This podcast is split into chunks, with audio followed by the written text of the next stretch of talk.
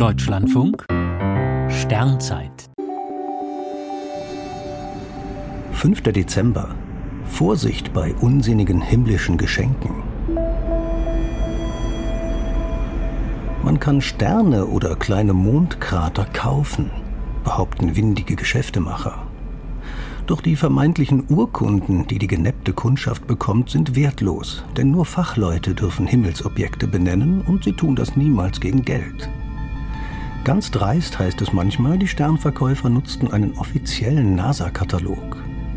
In der Tat darf jeder diese Kataloge verwenden, aber niemand erkennt kommerzielle Umbenennungen an. Allein die Internationale Astronomische Union, der Weltverband der Himmelskunde, legt die Bezeichnungen für Sterne, Galaxien oder Körper in unserem Sonnensystem fest.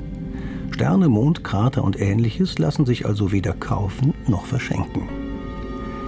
Beim Kauf eines Teleskops, um Saturnringe, Jupitermonde oder Mondkrater anzusehen, droht kein Betrug. Aber auch da kann man einiges falsch machen.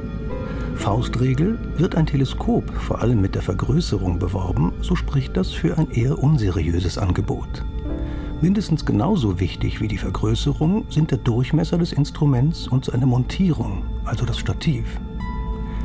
Ein großer Durchmesser heißt, dass das Teleskop viel Licht empfängt.